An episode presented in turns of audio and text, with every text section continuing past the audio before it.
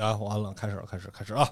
大家好，欢迎收听《神神叨叨》，我是刘鑫。我是小朱，我是奥特卷饼，哎，今天又终于又请来我们的这个呃，别请了别请了别别别！都是一家人，都哎，是一家人。这人怎么突然不一样了？刚才他不是这样的是是是，因为因为这集他主讲啊。哦，啊，一请天地动，对二请鬼神经，嗯，三请黄老道，砰赶紧砰，吧，赶紧，行吧行吧，咱别传统举义。了，好吧快？显灵啊！嗯，那个那个，先说先说一个事儿啊，大家如果喜欢我们的节目，一定要在喜马拉雅、小宇宙和苹果播客上边点赞、留言、分享啊，多点点。然后这个喜欢喜欢的话，可以加群，加微信 l a n g 一九八九 x 哎，上期录就没这段儿，一会儿你把这加上，你 来吧，行，咱这回得聊一特严肃的事儿，社会新闻。社，会新闻嗯。啊，嗯。这个呃有一个事件啊，叫幽灵婴儿事件。嗯。哎，什么叫幽灵婴儿呢？就是仅在医院出生，有这个出生记录的，但是没有办理正式的出生登记的婴儿，就叫幽灵婴儿。怎么回事呢？黑户。哎，不是黑户是出生了但没办登记，啊对呀这人还在，啊。他这是办了登记，人没了，啊啊啊啊啊啊！反向黑户。嗯嗯嗯，具体的事件呢，这个发生在韩国啊，二零二三年六月，也就是这么个近吗？特别近，特别近啊！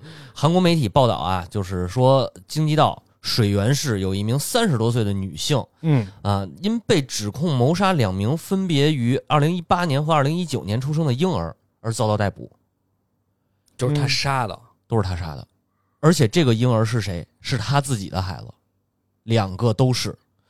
不是我有点没反应过来，就是他自己把自己孩子杀死了，对，嗯，他图啥呢？呃，他图这生育率，也不是，嗯也不是。这个报道里边说呢，这名女子在二零一八年犯罪之前，已经和她的丈夫生育了三个孩子，其中有一个十二岁的女儿和一个八岁的女儿，还有一个十岁的儿子。嗯哦，一八年十一月的时候，她在医院生下第四个孩子，也是这个女儿的时候，嗯呃，回到家里就把她给勒死了。一九年十一月，同样是从医院出来，她将她的第五个孩子，这是一个小儿子，嗯，在回家路上给勒死。哎，你说就做点措施不行吗？不是你没有听出这个新闻的蹊跷吗？啊，什什么蹊跷？就是他一八年生了个孩子，嗯然后勒死了，嗯，嗯，隔一年年又生一个，嗯对比如说中间没停，所以我说就不能有点措施吗？所以为什么呢？这个具体报道上面还没有说，因为这件事儿就是还在调查当中。目前呢，呃，据说啊，当时警方发现的时候呢，这个两名婴儿的尸体分别被放在了冰箱里边存存储了四年七个月和三年七个月，也就是他家自己的冰箱里。而且，呃，据她的丈夫自己说，对这件事儿毫不知情。呃不，嗯，这这这我看见了，我看见了，后面写警方依然逮捕了丈夫。对这不是废话吗？但是由于证据不足，没法把他交送检察院。不是，等会儿咱俩刚生一孩子，现在回来这孩子没了，我他妈不知情。嗯，不知据说啊，有一个我看到有一个消息嗯说，这个丈夫怎么说的呢？说是我媳妇跟我说啊，她把这孩子给打了，哦，怀孕十个月给孩子打了，我也不相信。而且还有还有一个这个这个报道上面的说法是什么呢？说这个丈夫对家里头漠不关心。那也不是哦缺心眼儿啊不是。这这是有可能，就是啊比如说他是个赌狗，嗯，嗯就就是生了孩子，知道怀孕了就跑了，嗯孩子生了他也不管，嗯，有可能，对，这有可能是有这种可能生。下一个的时候，他可参与了。他他不知道啊，嗯他就没问上一个去哪儿了，他可能觉得哎已经有几个孩子了，这多一个少一个的也不想问，啊，对不对？还是抓吧。嗯对对，但是抓但是后来就是因为这个证据不足嘛，所以也没办法起诉，没办法起诉的话，只能放虎归山了。嗯呃，这个女的呢，就作为嫌疑人被这个警察厅以谋杀罪和藏匿尸体罪移送检方了。嗯但是这件事儿呢，到这儿没有结束，因为亲手杀死自己亲生骨肉的事件引起了社会轰动，这个是肯定的嗯啊。韩国政府就开始排查这个幽灵婴儿事件。根据韩国检察院公开的报告显示，二零一五年到二零二二年期间，至少啊，至少有超过两千名在医疗机构出生的新生儿未进行登记，多少个名？两千名不是是两千个人出生了，但没没登记记。对但刚才说这是登记了，然后人没了，啊，这也是没登记，对也没登记，这也没登记哦。就没到登记呢，这人就没了。哦，就没对了。嗯对哦到七月十号，就是不久前啊，韩联社和法新社等等多家媒体报道说，韩国警察厅国家侦查本部表示，截至当日时间七日下午五时，韩国各地政府共接到一千零六十九起幽灵婴儿的报案，正在对其中的九百三十九起进行调查，并且确认了有三十四人死亡，这哦，就是找着的有三十四个，确认死亡的这好可怕呀！剩下八百多个、九百多个不知道，不知道不。知道现在在哪儿。基基基本没了。嗯，那儿有不存在什么不登记，那那可是婴儿啊，啊，对呀，他没有人抚养他。没有就是没有了呀。对啊，对，然后看到这个新闻以后呢，我就突然想起了一个童谣。嗯，哎，这个就是有请小朱老师来帮我们来一下。哎，其实本来我听你说的时候，我觉得特瘆得慌，嗯但是我知道他要读英文的，但我可能大概率听不懂，没关系我给你翻译会，听因为我戴着耳机听他妈特清楚。我也我也我给你翻译一下啊，就是我的母亲杀死了我，嗯我的父亲正在吃我，我的兄弟姐妹坐在桌子下面，捡起了我的骨头，他们把我埋在了冰冷的鹅卵石下，嗯，是这个吗？是这个，是这个，对，是什么意思呢这什？么童谣啊？这就是一首童谣。就是为什么他他怎么能成为一首童谣呢？读教材。不哦不，它不光是不光是这一首，就是你刚才翻译过来这个，只是目前流传一首，对目前流传最广的。呃，这首童谣应该是被收录在《鹅妈妈故事》还是叫《鹅妈妈童谣》里边就是那个有有有童谣集。对它，呃，另外几个著名的，大家可能比较熟悉的，像伦敦桥倒塌的那个哦，啊，然后还有这个这个叫什么火鸡在在操场上吧，操场上的火鸡哦，啊，有一个那个那个什么 Turkey in the Starry 吧，还是我继什么续农场主，这这不具体不是啊很了解，就是很多这种黑所谓的黑暗的童谣但是这首就是妈妈杀了我的这首童谣是一个非常非常非常古老的童谣。呃，我认为啊，它至少诞生于十八世纪末、十九世纪初之前，甚至在之前，就是现在已经三百年左右了，至少三百年。哦我觉得至少300多三百年。对，因为哦这首童谣的原始版本至少可以追溯到德国、奥地利、匈牙利、英格兰、苏格兰、罗马尼亚等等不同的国家，哦这么多老老欧洲老欧洲。老欧洲老欧洲传统了，啊，对，然后其中流传最广的名字叫做杜松树。嗯如果说大家有看过格林童话的话，对这个故事应该是相当相当不陌生。嗯，我看了一下这个原诗，这个前两句基本是一样的，嗯，啊、第三句就是稍微有点变化，但是最后就是说他们围绕这个杜松子树啊，然后又呃就挺开心的，反正最后是，对，就是你感觉有一个反差，前面还说妈妈把我杀死了，后面大家就围着这个树又跳又唱歌，嗯，因为格林对格林童话大概就是在十九世纪初第一次出版的，然后出版格林童话其实是非常非常黑暗的。呃，到我们后来读到那些，其实是格林兄弟他们俩人又改了好几版，就是把童话做的更童话一点儿。也就是小朱老师刚才说这个结尾嗯为什么会哦觉得，突变，哎、对，有一点突变呢？就是它其实是人为的把它有人为扭转过来的，对对对，不是他他出出版上这就是童话是吗？它就是作为童话出版。它那那那这这算不算读教材？不是这这不这不算，因为因为这个我还看过一些说法，嗯，就是说为什么他这一开始收集的童话都是这种风格的，嗯都是这样的，嗯。因为这可能就是流传的过程中有一种，就怎么说呢？他他并不是单纯的写给小孩看的他就不是写给小孩看啊，的，对，他就不是写给小孩看的，嗯对，啊因为格呃格林兄弟在写在收集写作这个这个童话选的时候，其实这不是他们俩创作的，对，可不是创作，是收集，收集的收集和编辑加工。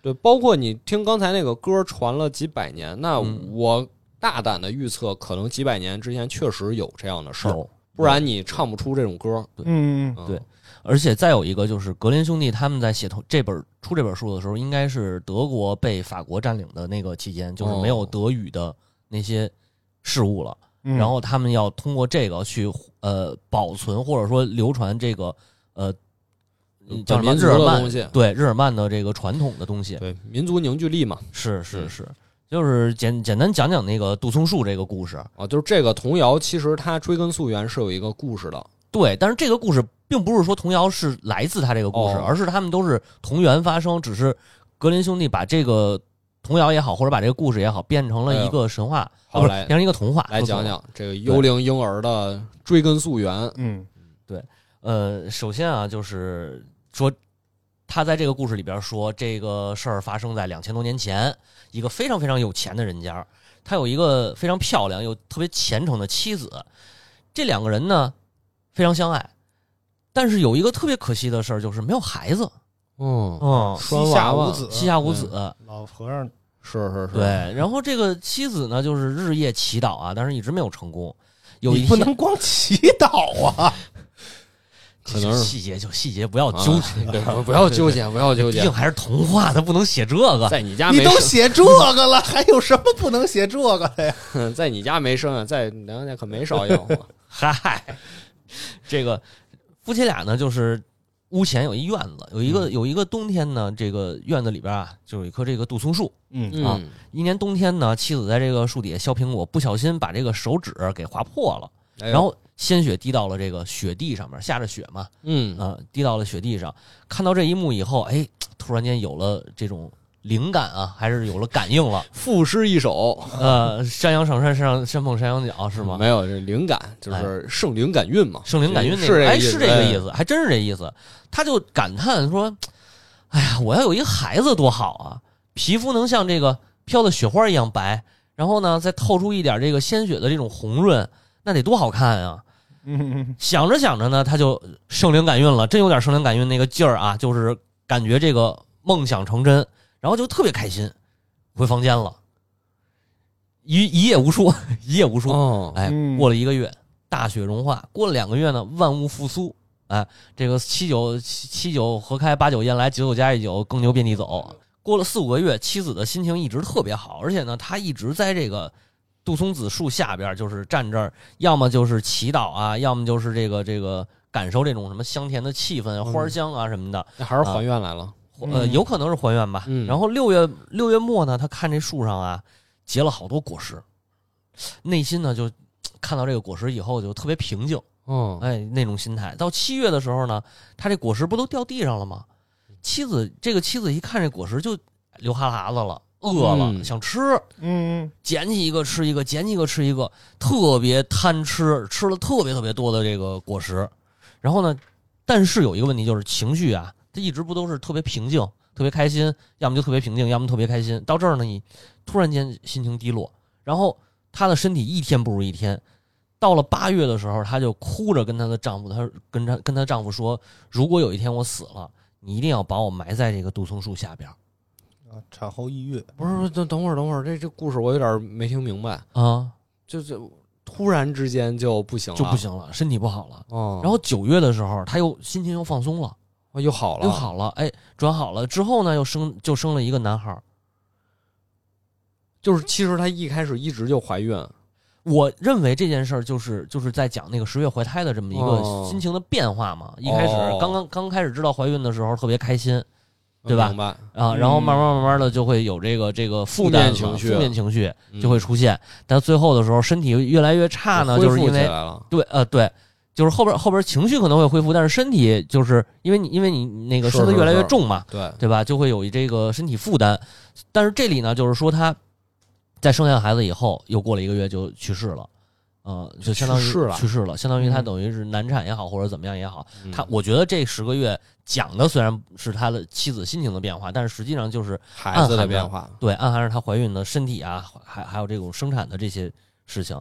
然后丈夫呢就把她埋在了这个杜松树下，但是特别的伤心，一直哭啊哭哭啊哭的，嗯，一直哭过很长一段时间以后，她心情也慢慢的恢复了，然后看到自己这个小男孩，然后也也也就是也也开始过上正常的生活了。之后又过了几年呢，他就开始就娶了第二任妻子。第二任妻子特别顺利，就给他生下了一个女儿，再加上前妻生的儿子，你想又有媳妇儿、有儿子、有闺女，这算是一家一家儿女团圆、双儿女双全啊，嗯，对吧？天好伦之乐呀，天伦之乐呀，好事儿啊。可是呢，这个后妈呀，不待见这个前妻子，嗯，哎，就喜欢自己这闺女，不待见那肯定的那个儿子，这正常啊，这是在古代也是特别特别普遍的事件，呃，于是呢就开始四处为难这个小男孩儿，经常就是不是这儿打一下就是那儿敲一下，啊、弄得这小男孩整天回家就战战兢兢的，不敢不敢犯事儿。这是什么？有后妈就有后爹，嗯，但哎有后爹不一定有后妈。哎，家庭 PUA，是嗯。有一天呢，这个小女孩，小女孩叫马林啊。这个小女孩说：“妈妈，能不能给我一个苹果吃？”然后她妈妈说：“嗯好的，我去给你拿。”然后就从楼上储物柜里的这个箱子里拿出了一个特别漂亮的苹果嗯给她。这个箱子呀，她特意描述了一下，这个箱子什么样呢？这盖儿特别沉，而且这个锁就是这个箱子是上带锁的，这个嗯锁头又特别锋利，还容易划伤。哦，然后呢，小女孩接过苹果以后，就跟妈妈说：“说能不能再给哥哥一个嗯？”，他妈妈呢，懂懂事儿啊，小孩挺懂事儿的，但是他妈妈说，妈妈就是不懂事儿，不不太高兴了，不太高兴了啊！为什么他想把这把这个男孩给解决掉啊？就是看他不顺眼，因为这男孩只要活着，他的闺女继承不了全部的财产。哇呀，哎，你看这宫斗戏就上来了，哎，完了呢，他说那个那这样吧，等你哥哥从学校回来，我就给他拿啊。正说着的时候，他从这窗口看见这男孩往家走呢，然后就这个心里头啊就有想法了，瞬间就把他闺女手里这苹果拿回来，说这样，哥哥马上回来了，你等他回来咱们一块儿吃。说着呢，就把这个苹果给扔到箱子里，把盖儿合上。嗯哎合上以后呢，下楼正好男孩回家，在这个家门口，妈妈就问他说：“你想不想吃苹果呀？”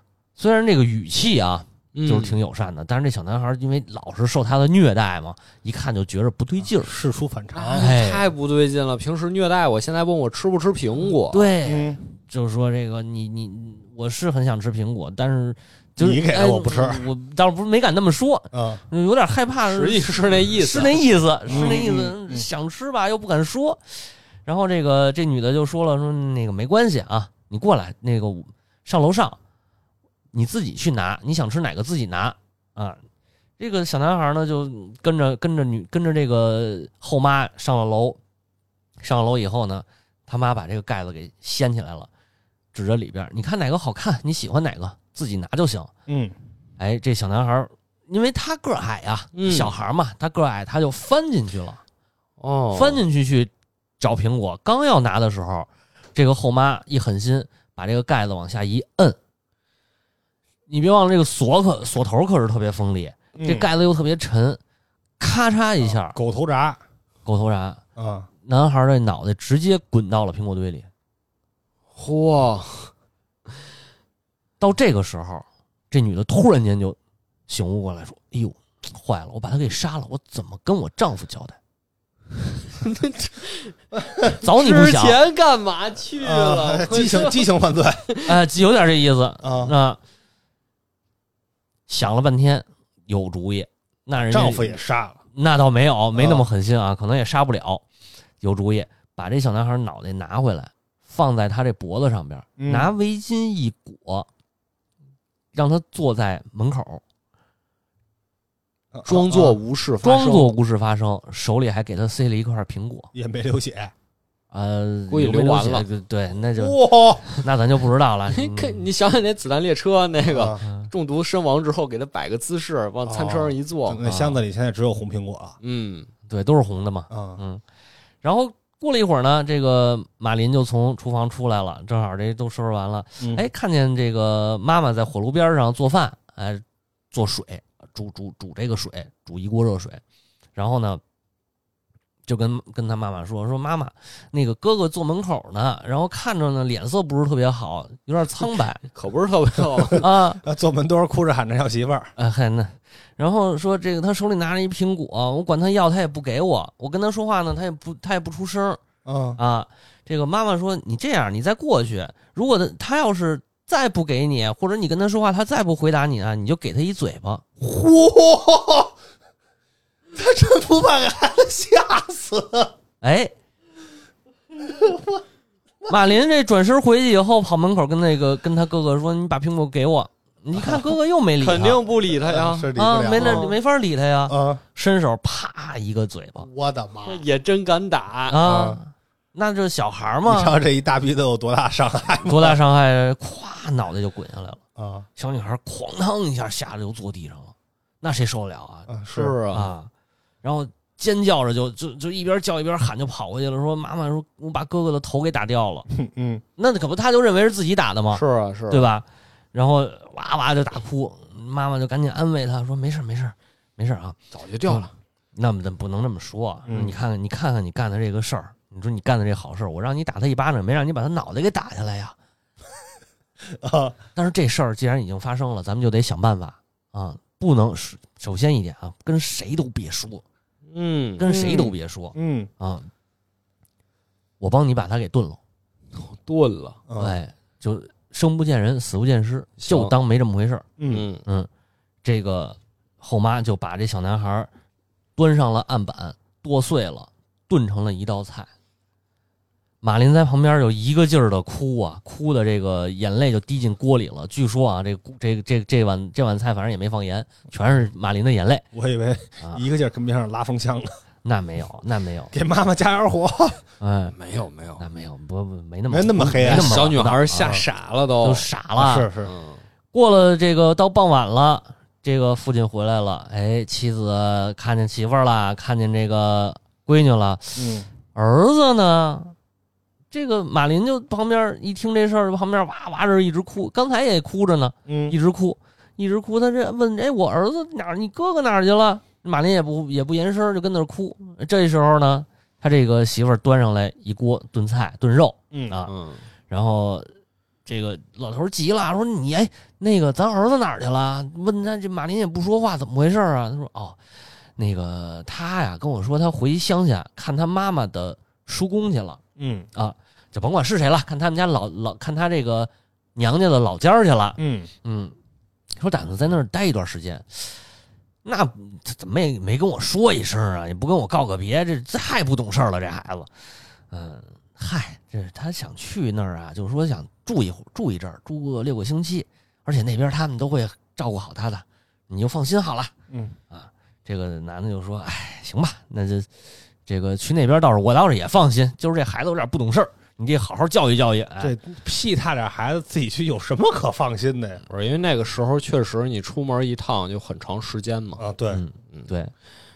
然后呢，这个一边说着呀，这妻子就把这个汤锅揭开，哎，盛碗肉什么的，嗯行了，别琢磨了，吃吧，吃。吧，啊，吃晚饭吧该吃晚饭了。嗯，这个老头呢就在这儿吃着，说看这马林，你哭什么呀？你哥哥马上就回来了，过不了几天没回来了，没事儿啊。一边吃着一边说着，可是就他一人吃，媳妇儿跟这闺女都没吃。嗯闺女在这哭，媳妇儿在这站着伺候着。哎，吃着吃着呢，这男的就说了，说哎呀，这这个今儿这菜不错啊，这味道真好，你再给我来点儿。吃完一碗又一碗，吃完一碗又一尝碗出来的啊嗯啊，越吃越想吃，越吃越想吃，吃不够啊黄秋生啊人肉包子铺，啊。最后就是这个，你们别想要了，没你们份儿了啊，都是我的，你们再做别的去了，嚯全给吃了。啊他一边吃一边这个骨头啊，就往地上吐嘛。那会儿也没有说这么讲究，嗯啊是是往地上扔。呃，一个人吃完这道菜呢，马林这会儿呢一边哭着一边回自己的房间，他找了一个最好看的，也是这个质量最好的这么一个丝质的，哎，一个手帕，嗯把地上这些骨头一块一块捡起来，拿这个手帕给包好了，跑到屋外边这个杜松树下边。这会儿呢，就是一边流着泪，一边就把这个把这个手帕给埋下去了。嗯啊，等都埋好了，才觉得心里头稍微好受一点，也就不哭了。嗯完了呢，就看这个杜松树啊，就是哎摆起来了，树枝啊，这个树枝树杈的，一会儿分开，一会儿合起来，看着好像是拍手的这种样子。小孩看嘛，然后这个树中间呢也升起一阵阵的这个烟雾啊，呃呃，这个火烟雾里边有这个火焰，火焰里边飞出了一只特别漂亮的小鸟，在这唱歌。嗯然后唱着唱着歌，那一会儿就飞向了高空。哎，等它在视野中消失以后呢，这杜松树也不扭了，哎，恢复原状，什么事儿都没有了。嗯，这个这个手帕包着的骨头也看不见了。马林就高兴了，说看见这个鸟飞走了，感觉好像哥哥复活了，哎，我把哥哥给救回来了，然后愉快的进屋也开始吃饭。当然这这就没吃那个没吃那道肉没吃肉对对对。嗯这吃别的了。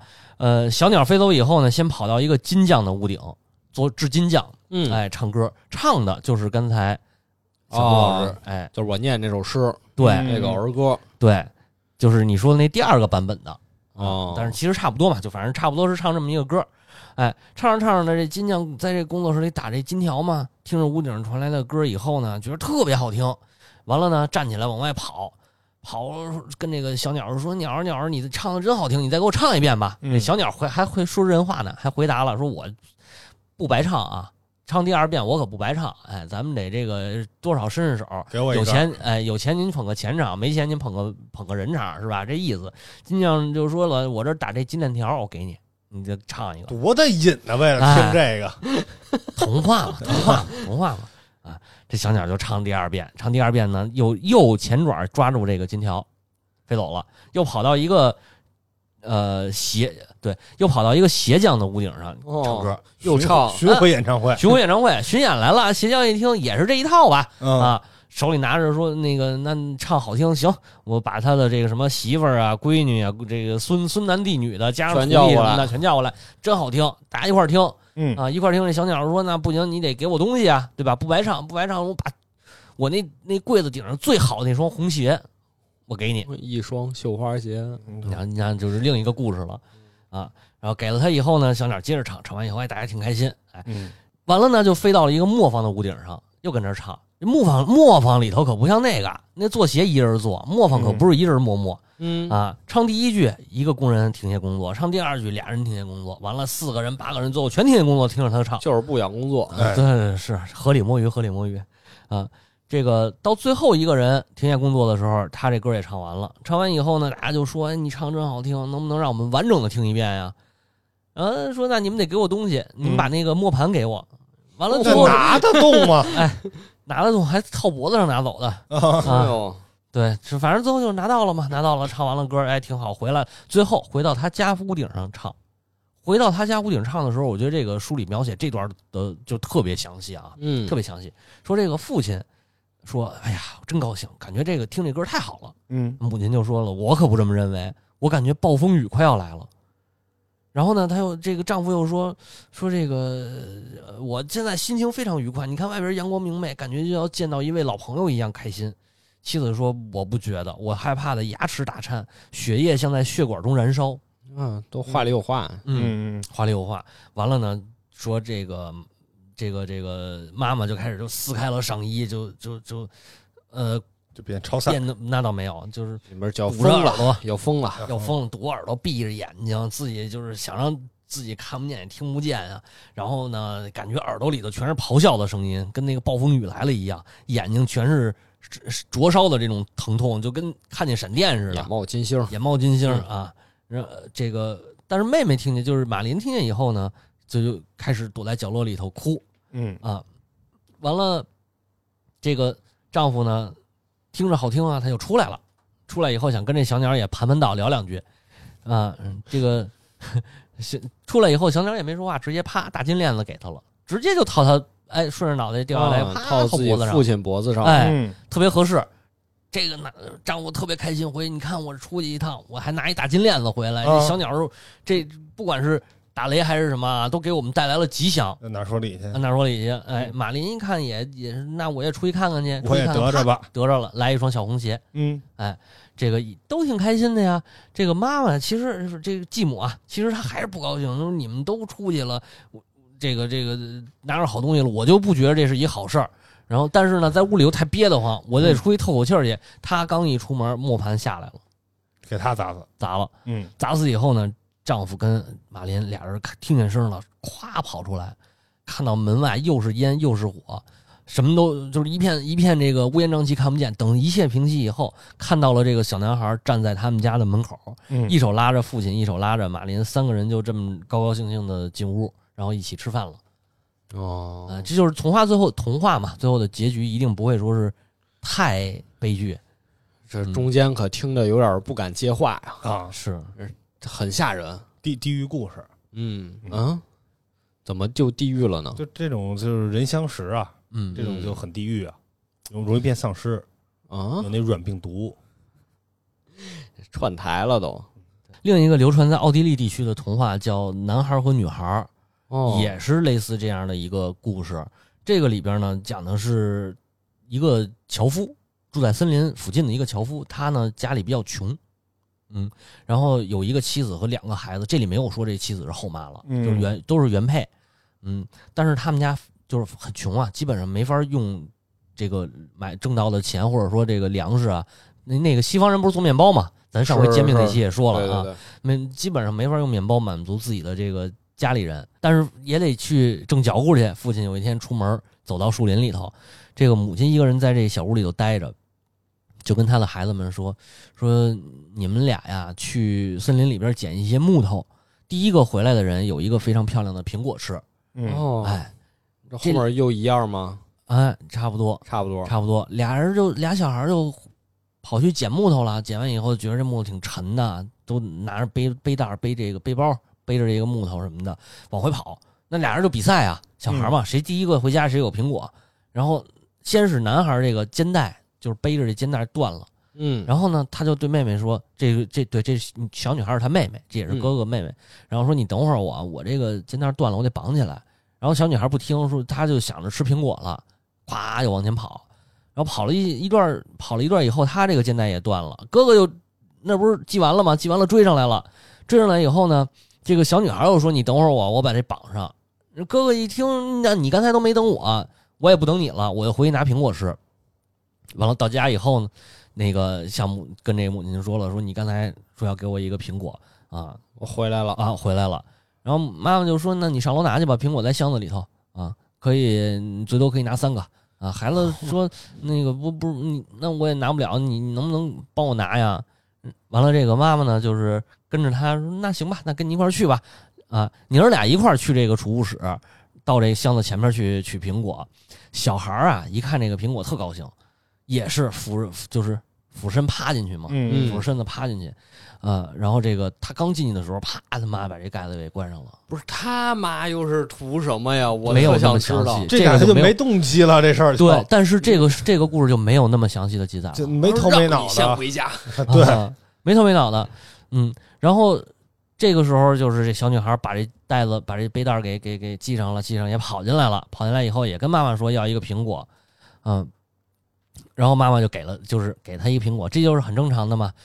后来呢，跟这个这个这个他小女孩吃完苹果以后呢，妈妈在这炉边说正在给给给这个爹做饭呀，嗯给做晚饭啊，然后跟小女孩说：“你上楼上帮我拿点猪油和面粉来。”啊，但是呢，嘱咐他一句，别看门后边儿，因为这个小男孩死的时候就把尸体也挂门后头了。非得说，嗯哎，非得说不说没准也看不没，准人也不啊看了。对。然后妹妹就上楼到储藏室，一第一眼就朝这门后一看，看完了就吓吓坏了。这个哥哥就被吊在那儿，然后伤心的跟那儿哭啊，哭啊哭，哭啊哭。这个，但是哭完以后呢，反正也拿着面粉、拿着猪油都下来了。然后母亲就问他说：“你看过门后了吗？”是吧？我没看，假装骗他没看 啊，没看没看呗。嗯然后就一边哭一边说：“那你这其实都知道嘛，但是这个这咱们不要去较真这个事儿，呃，反正就是母亲呢，就是也没这个这茬儿就过去了。过去以后呢，挺满意的，把这个肉汤炖完了，跟小女孩说：“你既然没看啊，那你就拿着这个午餐去给你父亲送吧。”啊，因为他爸在不是在森林里头砍柴嘛，嗯是，啊，然后说这个小女孩去的路上，原本啊可能对这个树林里边爬来爬去的松鼠啊、野花儿、野草啊都挺感兴趣的，这儿玩玩那儿跳跳的。但是这次呢，就是默默的哭着走，什么也看不进去了。等他来到父亲身边呢，可能因为这个这个爹呀干了一天活了，也累了，也饿了，就也没顾得上这个小女孩，直接伸手就去拿这个汤了。拿着汤以后一看，汤里还有肉，哎，说这个可好长时间连半块甭说肉，半块油可都看不见呀，康昌就往嘴里放了一块儿。嗯，哦，那我知道为什么要怎么了？为什么？杀的，就是减轻家里的负担，嗯，哦，就是就是随机挑一个。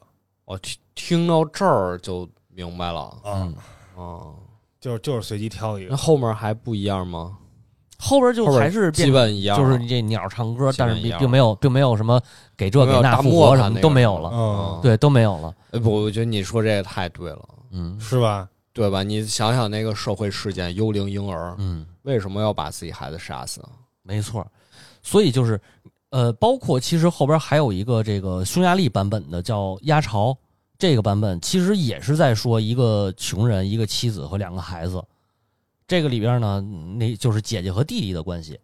但是其他的其实没有太大的差距啊，只是最后结尾的时候，小这个小男孩也变成了一个乌鸦，嗯。啊，但是是在第二年嘛，第二年就是埋到树底下，然后变第二年变成了乌鸦飞回来，然后呃，其他的都是说他们一家人是穷人，那这个正好就是刚才二位说到的这个问题，我觉得比第一个故事可信，嗯那你觉得更可信？我觉得比那后妈那可信，嗯嗯嗯嗯，因为可能这个是当时社会的一个真实情况，就太穷了，就是太穷了。真真吃不上饭。对对，但是这就是我觉得就是中西方差别，哎，东西方吧，怎么说呢？就是如果是东方的这个故事，一定是易子而食。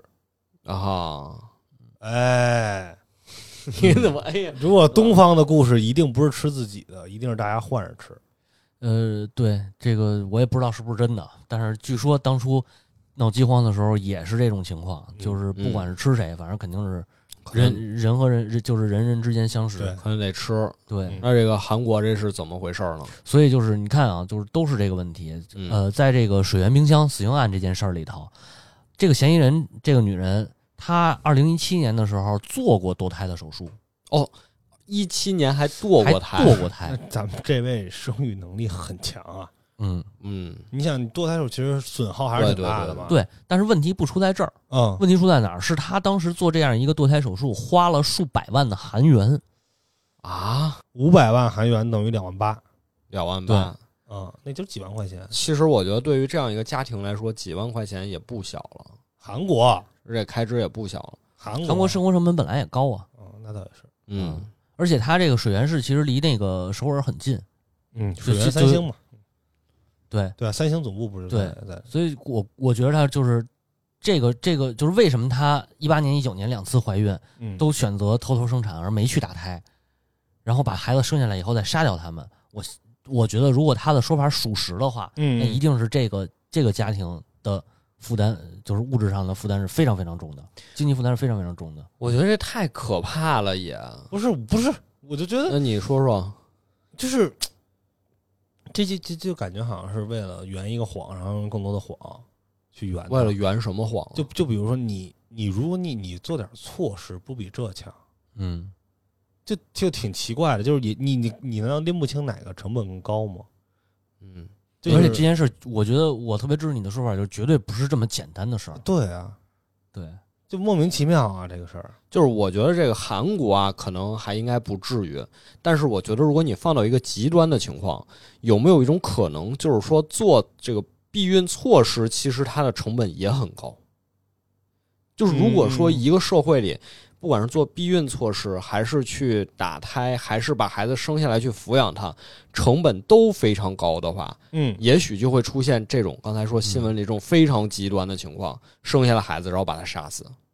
那这应该历史上也很多次吧？嗯嗯，而且这个水源冰箱死婴的这个事儿吧，还得要看后续，就是因为为她丈夫现在，呃，关于她丈夫的事儿还没有太多的报道，至少至少说肯定有问题。对她丈夫肯定呃，有问题甚。甚至有可能是那种非常恶劣的事件，就是他们其实根本不是夫妻，可是嗯这个女哦人可能是被挟持了。嗯，哦，她是几孩妈？对，有没有这个可能？对，这都有可能，甚至这个丈夫说自己不知道、不知情，嗯其实是在逃避自己这个犯罪的事实。哦，就是他不认对，啊，他说也是自愿的，就之前就想好了，说如果出事儿了，我就跟我没关系，嗯不认。对有有可能。嗯所以还是回到我们刚才讲的这个故事啊，就是匈牙利这个版本特别有意思的一点，我觉得可以多说一句，就是哎这个小孩变成乌鸦以后，他一样去跑了三个人家，但是这三个人家他拿到了什么呢？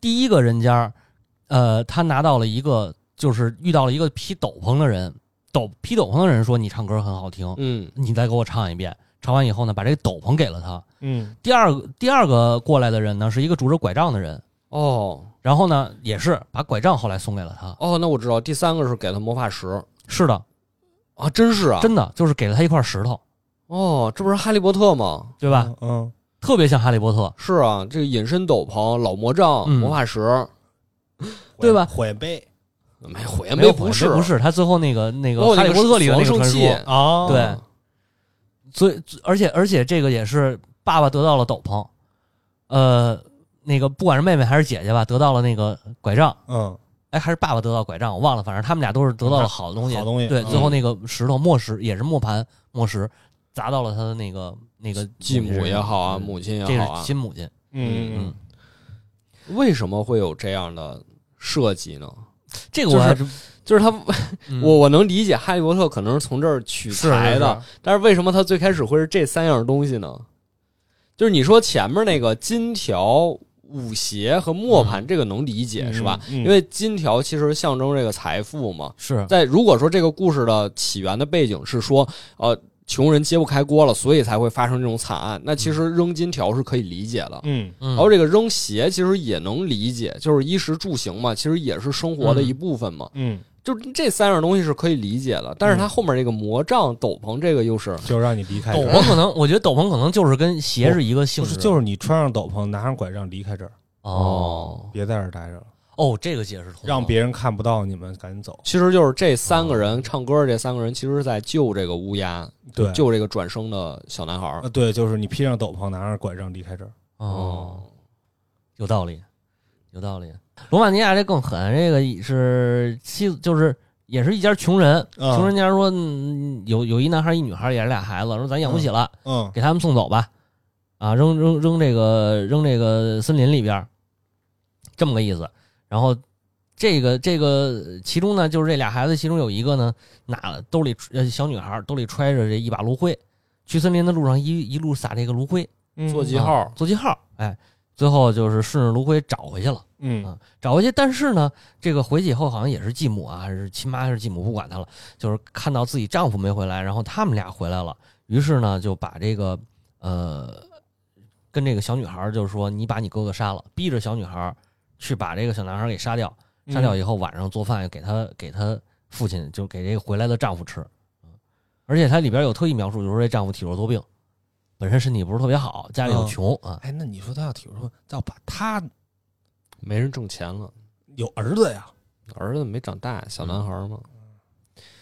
我听明白了，你听明白了听明白了嗯。这故事确实跟咱俩猜的一样，是吧如？出一辙。就是揭不开锅了。对，是而这个罗马尼亚这版故事呢，其实，在格林童话里边有一个另一个故事，跟它特别像，就是尤其其中这有一个桥段，说小女孩不是沿路撒撒煤嘛，撒嗯炉灰嘛。撒炉灰。对嗯格林童话里头有一个叫汉塞尔和加利桃，俩人去煎饼，那个煎饼什么？煎饼可还行，姜饼屋，对，去小木姜饼屋，屋。嗯，哎，哎，这也是说家里头揭不开锅了，那把他把俩孩子送走。第一回呢，这个小男孩啊是头天晚上出去捡了一兜子鹅卵石，因为他们家门口是一个鹅卵石路，他那沿路把这鹅卵石撒下来，夜里趁着月色带着妹妹回家。嗯第二次呢，又要给他过了好长时间啊，又要给他们俩送走。送走的时候，这个这个晚头天晚上门锁了，出不去了。第二天给他们俩一人一个面包，说这是你们俩路上的干粮嘛。嗯这个小男孩这面包没吃，他就捏碎了，沿路撒面包渣儿。但是你撒面包渣儿，这个路上这故事没狗。不是没狗有鸟啊这个没有啊。啊，这鸟都飞过来了，把这面包渣都给吃了。嗯一看找不着回家的路了，那就瞎走吧。带着妹妹俩人就瞎走一溜够，来到一个姜姜饼屋、煎饼屋、姜饼屋、小木屋，小木屋。这屋子全是糖果呀、姜饼啊，都能吃。屋里住着一老太太，嗯，老太太一看俩小孩儿，哎呀，饿坏了吧？来进屋吧，你们应该也累了，进屋休息吧。他也饿坏了。啊呃，她也饿坏了，嗯，然后就把这个哥哥给放在鸡笼里头养，让这妹妹呢每天给做饭，给这哥哥喂饭。嗯。啊，然后给他养胖了好宰呀，嗯，宰了以后好吃啊，嗯，最后就是实在是说这每回去看说那个摸摸你手指头胖了没有啊？哦，哎哎，这哥哥不是拿一个想起这故事了吧？嗯。哎，拿一个骨头给老老太婆啊，又瘦都皮包骨了。哟，这得再吃点好的呀，反正怎么弄吧。最后老太婆忍不住了，嗯不行，我今儿你再瘦，我今儿也得吃你嗯啊。完了呢，就是这边做水，这边又开这个炉子，开炉子想把这小姑娘给烤了。那嗯小姑娘说：“你帮我进去看看里边那个火生没生上。”我这眼神不好。那小姑娘说：“怎么进去呀？我不会，你帮我演示演示吧。”老太太说：“你就这样往上一爬，咵给她直接推那火炉子里头了，啊，嗯啊，又老又水又坏，哎哎，老巫婆给烤了，嗯给给烤了。对，完了这个这个小小小男孩小女孩俩人就是把这把人这个呃老老巫婆的财产什么都继承过来了，自动继承过来。嗯，啊，携带着这堆东西回家。这个回家以后，他这个妈已经死了，就剩一个爹了。爹看见也高兴了，因为你家菜来呢，啊，对啊，因为爹一开始就不愿意送他俩走，但是嗯实在揭不开锅，又加上这个母亲啊，就是一通撺掇嗯啊，最后看见他了，哎呀，真挺好的，这俩孩子都回来了，带着又一堆一堆财产，就嗯，老头儿就也算是陡然而富吧，这么一个故事啊，我小时候听这故事没觉得这么嗯，是吧？是啊，你小时候光想着智斗老巫婆来着哎，，想着光想那姜饼屋了，你你没想着为什么会给他们俩送走，哎，对，没考虑这个。哎，也当然什么呀，就是出版格林童话里边他会写这些东西，后来嗯。再版的，尤其到现在小时候咱们看的那个，包括现在孩子们看的那些版本，说只说进去玩，进山玩去是吧？对他前面不会讲这些事儿，对对对，哎，但是这个你看啊，就是咱们今天讲这么多版本的故事，其实讲的都是一件事儿：吃孩子、杀孩子，或者把孩子送出去。嗯嗯对啊，总之就是就是围绕着这种所谓的地狱故事也好，或者所谓的黑暗童话也好嗯，去讲。但是有一个问题就是，你发现没发现，在欧洲各地基本上差不多的时期，然后都能找到这种相似的故事或者相似的童谣嗯，可不是吗？啊。那我觉得就产生一个怀疑，至少说我我我不相信这是一个单纯的巧合。嗯嗯，这里有这么一段历史。哎，一三一四年的时候，据说当时英国，这是在英国的历史啊，英国的整个夏季和秋季，以及一五一三一五年和一三一六年的大部分时间，几乎一直在下雨，然后农作物就在地里腐烂，嗯，然后开始欠收，就是没粮食了呗。没粮食了，嗯没粮食，牲畜由于下雨啊，牲畜要么就是没没东西吃饿死，要么就是被淹死，最后所有的粮食库存全部耗尽，粮价飙升，结果就是一个大饥荒。据说就是在后边的几年里边，有超过百分之五的英国人口，呃，被就是死在这个这个这个因为没有粮食，对，嗯，对，整个欧洲大陆基本都是这情况，甚至比英国还要糟糕。然后农作物短缺，推高了这个这个蔬菜、小麦、大麦、什么燕麦这些日常必需品的价格，那那继续导致的就是没钱买，我没粮食吃，我也没钱买粮食吃，嗯老百姓就只能是要么就是互相吃，要么就是等死。嗯嗯，据说在一三一五年八月十号到十二号这几天，当时的国王啊，在就是出去嘛，没在王宫，他出去，出去在停留的路上，呃，甚至都没有面包可以吃，就是那个地方已经找不到面包了。嚯，嗯。记载说，英格兰北部吃吃狗吃马，嗯。嗯，然后从贵族到农民都受都受到这种事儿的影响。一三一五到一三一六年中间这个冬天，情况是最糟的，呃，因为农民已经开始吃他们播种用的这种种子了，实在没啊，那他们之间还没吃种子，还不错呢。呃对你你得第二年留有希你得留着，望嘛。你得留着播种啊，就现在连希望都没了，嗯，赶紧吃吧，再不吃人真没了。没错。到一六年的时候就出现了吃人的事件，啊，第三年也是，第三年，连着三年谁也受不了。嗯，嗯，人们除了乞讨、偷窃、谋杀，就没有什么其他的办法能获得食物了。我我觉得直接就跳过前两个，直接谋杀吧。不 是那俩没有用了，已经是，这都没都没了，对吧？直接进行进行最后一步啊。是都乱了嘛。嗯然后这种就是寒冷的、潮湿的天气一直持续到一三一七年，嚯，就是等于是一三一三到一三一七四年的时间啊，嗯一三一四就是三年的时间，然后到一三一七年达到顶峰，在这一年的夏天，最后天气才慢慢恢复了呃这个正常，天气慢慢恢复正常，嗯，一直到一三二二年，食物供应才恢复正常。嗯，那应该这那确实可能就负增长不少。对，呃，有这个学者就是认为啊，这个汉塞尔和加利陶的故事应该就是发生在这一段时期里边儿嗯嗯，而且我如果这个说法准确的话，我是相信他的这个说法，甚至于整个欧洲流传的这种，不管是什么杀孩子还是吃什么的这种事件，应该都是在这一段真实发生过的、被记录下来的东西。但是后世传着传着就成了这个童话故事。对，也许当时讲的时候就是童话故事、民间故事或者民间故事，因为我认为童话故事本身也是一个民俗故事演变嘛，是它不是后世人编的。嗯，它这种像这种就是鹅妈妈这个这个里边讲的很多故事，其实都是属于民俗，而不是说我们纯编的。对，不是纯编的，不是说我们后来说就是给小孩可看可能只是什么。隔壁村的一事儿，嗯然后咱们今儿凑一块儿你讲个故事，呃，历史学家呢认为，当时发生这种大饥荒，主要是就是气候原因嘛。气候原因的话，大概率应该是火山喷发造成的，因为当时新西兰的一个火山在一三一四年左右有一次喷发，然后火山灰的覆盖新西兰的火山对是盖到欧洲了，你还记得咱讲火山斜对期吗你记得咱讲火山那期吗？很多人说是因为希腊这儿火山喷发影响了埃及这边。嗯嗯，那希腊跟埃及多近啊？嗯，那这嗯，好像是有点远哈。是吧？新但是你西还要考虑它是这样的，它是火山喷发，你可能那个火山爆发影响了一部分，嗯，呃，它一大部分面积，主要是它火它山灰。它这个火山是不是同会引起的气候变化。就，同期是不是能看到？就是可能中国也有一些记载，有可能，有可能，它是主要是气候变化，嗯。不是光是你看那个乌云遮日那种，哦，弄出一什么小冰河期、厄尔尼哎对、对对是呀。拉尼娜，是是。叠加，对对对，那个清朝中国清朝那个嘉庆年间吧，我忘了有一次那个旱涝啊，不是有一次那个那个涝是是涝灾洪灾，那个当时好像说是印尼还是哪儿的一个火山喷发嘛，是印尼总喷发，对。对。但是呢，就是本来以为这个这个一三一四年这个事儿啊是挺大的一个事件了，对吧？嗯都是很严重了。但是谁也想不到，其实大饥荒只是十四世纪袭击欧洲的危机当中的一个，嗯，因为马上黑死病就该来了。